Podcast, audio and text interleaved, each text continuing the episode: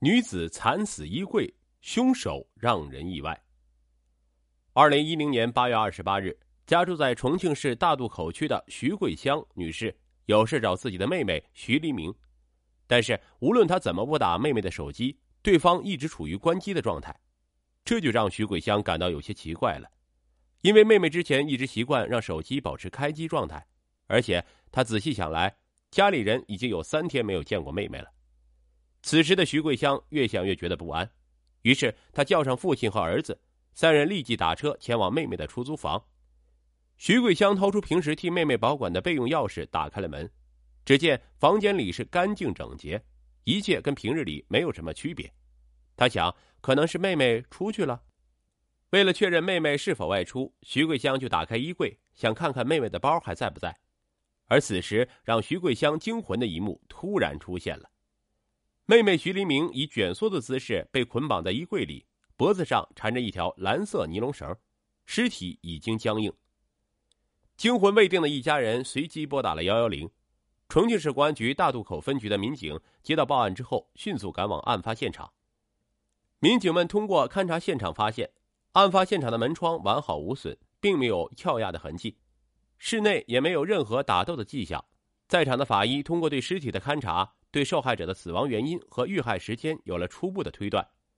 徐黎明死于窒息，死亡前后有性行为，死亡时间是在八月二十六日下午五点到七点。不仅如此，徐黎明的家人也向警方提供线索说，徐黎明平时常佩戴的黄金饰品，比如项链、耳环、戒指等贵重的东西，连同屋内的现金、手机等，全部不翼而飞了。警方分析。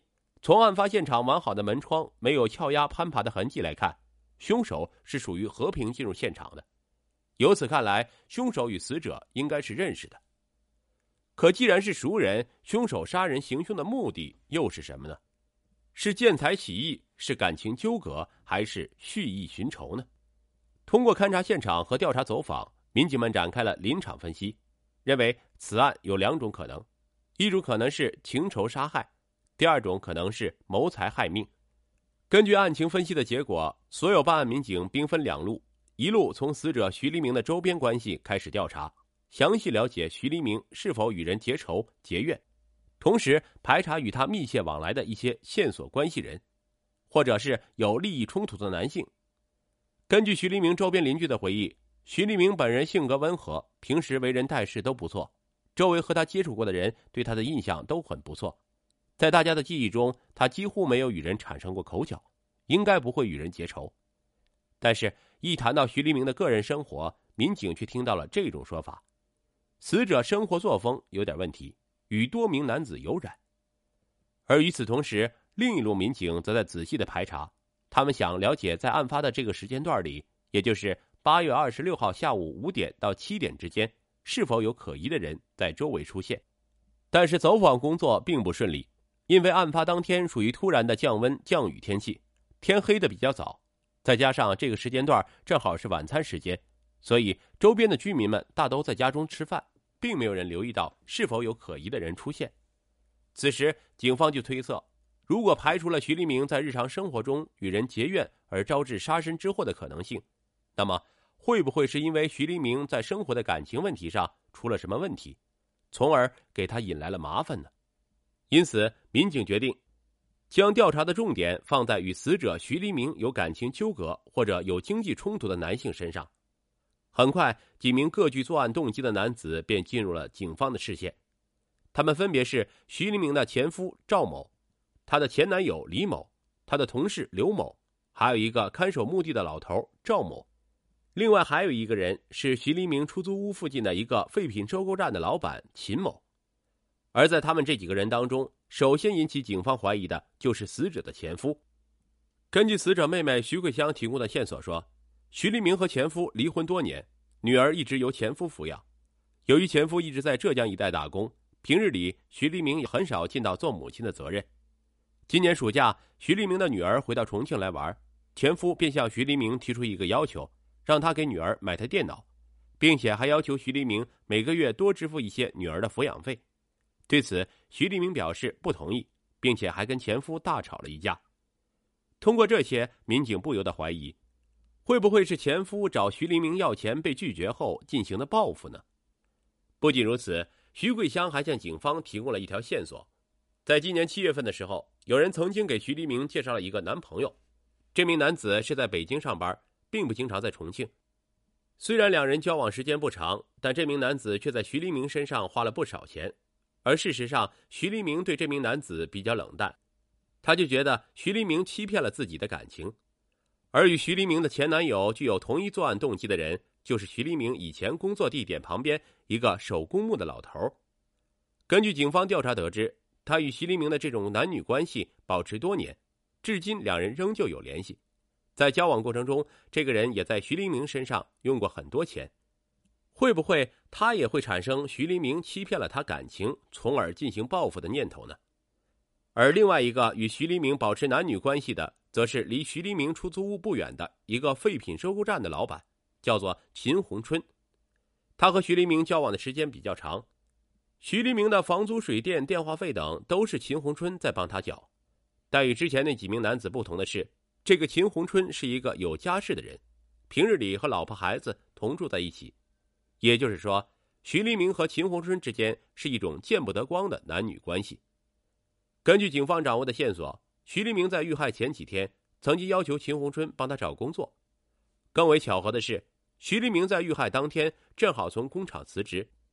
警方分析，这两件事之间会不会有什么联系呢？会不会是秦红春看死者辞了职，觉得死者要纠缠他、破坏他的家庭，从而下了毒手呢？而最后一个纳入警方视线范围的，就是与徐黎明同厂的一个工人。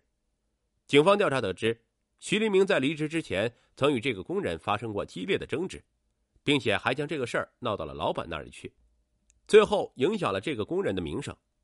警方在想，会不会是工人因为这件事儿对徐黎明产生了怨恨，从而对他进行了报复呢？五名男子各有嫌疑，各有作案动机。那么，凶手是否真的就在他们之间呢？于是，民警一边抽取五名男子的血液样本与死者体内的残留物进行比对，一边对五个人提供的不在场证据进行核实。通过侦查，民警排除了徐黎明前夫、前男友以及手工木老头的嫌疑，这三个人都不具备作案的时空条件。按照秦红春的说法，案发的那个时间，他在家里吃饭，然后到隔壁麻将馆打麻将去了。虽然他的说法的确有群众可以为他作证，说看见过秦红春在麻将馆里出现，但是警方依旧认为秦红春所提供的不在场证明并不能成立，因为他开的废品收购站离死者的出租屋非常近，步行也就两三分钟，完成整个作案过程可能十几分钟就足够了。而先前提到的与死者曾经发生过争执的那名工人，在下班之后也恰好是在案发时间段要路过徐黎明居住的地方。他也完全有作案的条件，但是就在民警们准备对这两个人进行再次询问的时候，一个新的消息突然传来了。在后期对那名工人进行调查时，民警发现，事发的时候他已经回到了家，小区里有很多群众都和他聊过天也就是说，这名工人作案的时间和空间都被排除了。现在，越来越多的嫌疑都指向了秦红春，凶手是否就是他？在秦红春的家中，民警再次正面接触了秦红春。让民警暗暗吃惊的是，这个秦红春竟然丝毫没有表露出慌张的意思。民警不由暗自揣测，究竟是秦红春心理素质太好，还是他根本不是真凶，所以他才如此坦荡呢？就在这时，细心的民警发现了一个惊人的线索：在秦红春家里有一段绳索的中间少了一段，少的那一段也是蓝色的尼龙绳。它的颜色、质地、长短和套在死者徐黎明脖子上的那段绳索是同一根。办案民警提取了秦红春家里的绳索与案发现场的绳子，就进行比对，最后得出的结论是，这两段绳索无论是从颜色还是质地都是一模一样的。换句话说，这原本就是一根绳子，被剪断的可能性非常大。现在似乎可以推断，无论是作案动机还是作案的时间。还是作案的工具，秦红春都具备了，他很有可能就是这起恶性抢劫杀人案的真凶。然而，谁也没有想到，住在死者隔壁的一个女孩子，在这个时候却突然回忆起了一个很重要的细节：而就是这个细节，让警方的侦破工作突然陷入了僵局。就在警方将秦红春列为重大犯罪嫌疑人时，住在死者徐黎明隔壁的一个女孩子突然想起来一件让他觉得很奇怪的事儿。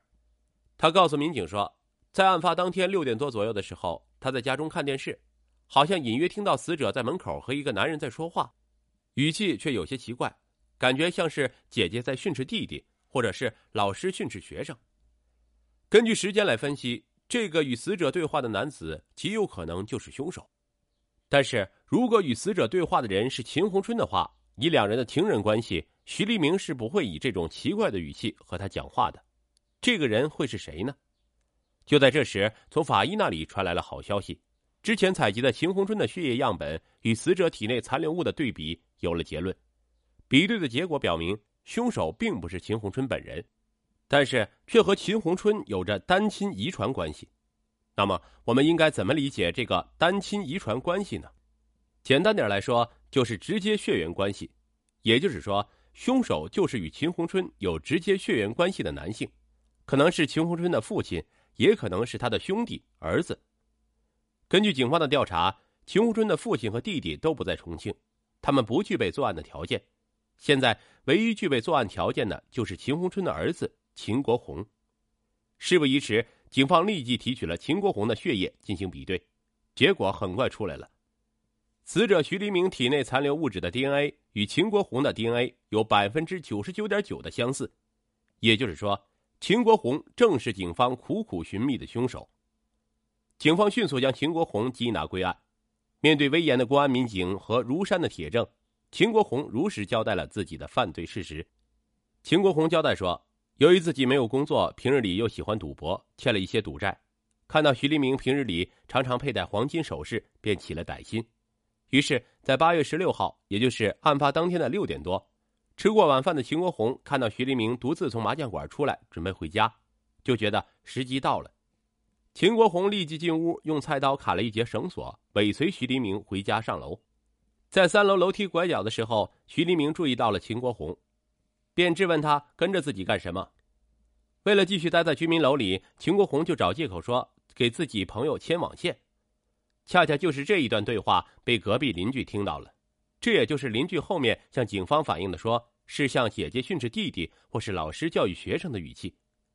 秦国红随意编造的谎言得到了徐黎明的信任，但是为了进一步取得徐黎明的信任，秦国红假装说没有带手机，要借用徐黎明的手机打电话催一下朋友。没有丝毫怀疑的徐黎明就招呼秦国红进了屋，还招呼他边看电视边等朋友。这时，秦国红借口说电视不好看，想看一下影碟。徐黎明没有多想，就背对着秦国红帮他找影碟。而就在这一瞬间，秦国红就从背后去抢徐黎明佩戴的项链。徐黎明惊叫出声，这一叫就让秦国红心里发慌。他拿出绳子就将徐黎明的脖子勒住。被勒住脖子的徐黎明试图挣扎呼救。但是由于秦国红个高力气大，可怜的徐黎明根本没有来得及呼救，就已经被绳子勒住，窒息死亡。随后，秦国红就和已经死去的徐黎明发生了性关系。最后，秦国红做完了这一切，帮徐黎明穿好了衣服，将徐黎明的黄金饰品、现金、手机等贵重物品洗劫一空，同时将徐黎明的尸体放在衣柜里，然后逃离现场。而此时的秦国红还不知道。这名刚刚被他杀死并被他奸尸的女子，竟是他亲生父亲的情人。当得知杀人凶手竟然是自己的儿子，秦红春和妻子怎么也接受不了这个残酷的事实。尤其是秦红春的妻子，在同时得知丈夫与死者的不正当男女关系之后，更是饱受打击，一病不起。而随着犯罪嫌疑人秦国红的归案，这起在当地影响恶劣的命案终于成功告破。回顾整个案件，不由得让人觉得，电视剧都不敢这么演。徐黎明是死于他混乱的男女关系吗？那肯定不是，毕竟犯罪嫌疑人秦国红并不是他的入幕之宾。但秦国红真的不知道他和自己父亲的奸情吗？估计也不见得。住了这么久的邻居，不可能没有察觉到端倪。但逝者已矣，咱们也没必要去追究细节。归根结底，还是秦国红的贪念造就了这一场命案。给我们的启示大概就是防人之心不可无，一定要注意财不露白。河南男子失踪十一年，二零一八年被解救时模样凄惨，家人见面不敢认。二零零七年以前，他还是家庭幸福、长相清秀的十七岁少年，一个意外变故残忍的夺取了他长达十一年的宝贵青春。二零一八年，安阳县公安局警方解救他时，他衣衫破败，身形佝偻，浑身上下散发着难闻的臭味，一点也看不出是个二十八岁的年轻人。活像一个五十多岁不修边幅的小老头。这十一年间，这个名为田英俊的少年究竟发生了什么？这一切都要从二零零七年的天津汽车站说起。田英俊出生于一九九零年八月十六日，是河南省安阳县永和乡田营村的村民。二零零七年，十七岁的田英俊随表姐夫去天津打工，抵达天津汽车站后，表姐夫对他说。我有事先离开一会儿，你在这里等我，不要走啊！田英俊安静的在原地等待时，突然从车上冲下两个男人，合力掐着他的脖子，强行把他拽到路边一辆车上。田英俊后来回忆说：“我当时听那人打电话说，把人带走了。”田英俊的体型偏瘦，个子也不高，力气自然比不上两个强壮的男人，不敢反抗的他，就此开始了人生的悲惨时刻。也与家人彻底失去了所有联系。二零一八年九月十九日，安阳公安局永和派出所值班室的高警官接到了一个陌生来电，电话那头是一位陌生的男性，有明显的河北口音。他的电话里说要田营村的村干部田平安的联系方式，想要找他买点粉条。高警官找到管辖村庄范围内的电话录，把田平安的联系方式给到了电话那头。过后，一通来自河北沧州的陌生电话拨通了田平安的手机，对方直接问道：“你们村里有没有个叫田英俊的人？”突然间听到这个陌生又十分熟悉的名字，田平安立刻想到：难道是自己失踪了十一年的本家侄子吗？田平安的心瞬间被提起来，不断的追问对方田英俊的下落，对方却答非所问，只是让田平安对此通话保密。对田英俊的现状一句不再透露。田平安将这个爆炸性的消息说给了家族的各位，田家人瞬间激动万分。当天晚上，田英俊的堂哥田卫红再次联系了河北沧州的陌生男子，深入交流后，田卫红得知了弟弟现在的几个关键信息和重要线索。弟弟目前在河北省沧州市，在一个农场做苦力，吃苦又受罪。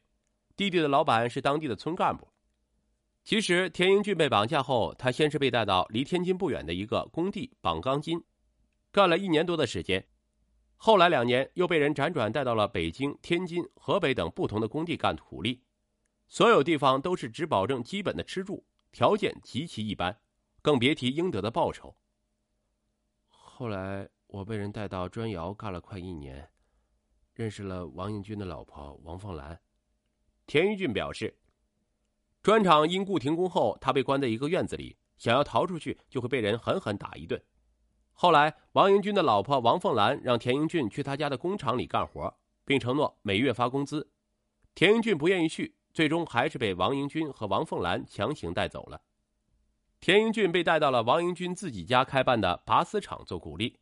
一个月后，田英俊去要工资时，王英军不但没有如实发放承诺的工钱，还限制他的人身自由。说他没有身份证，也没有钱，根本坐不了车，哪里都去不了。自那以后，王英军动辄就对田英俊进行打骂。根据田英俊的描述，一年多以后，拔丝厂倒闭，田英俊就在王英军家养猪、烧果木炭、干农活，足足八年之久。而这八年间，王英军从来没有给过他一分钱。王凤兰虽然给过田英俊钱，但都是杯水车薪的几块钱，根本不值得一提。被拐走的这十一年，田英俊失去了家人的温暖与安定的生活，辗转多地，过度透支体力，干着难以承受的粗重活，不仅没有拿到一分应得的工钱，更是过着吃不饱穿不暖的日子。从一个十七岁生机无限的少年，变成一个营养不良、单薄瘦弱、面黄肌瘦的可怜的小老头。我恨王英俊，他对我不好。二零一九年四月三日，田英俊向记者说道。这是一句憋在心中多年的话，对王英俊，他有很多的怨恨与愤怒。据田英俊讲述，刚被拐走的前四年，他在各个地方的工地和砖厂做工，那里的伙食还能吃到肉、鸡蛋。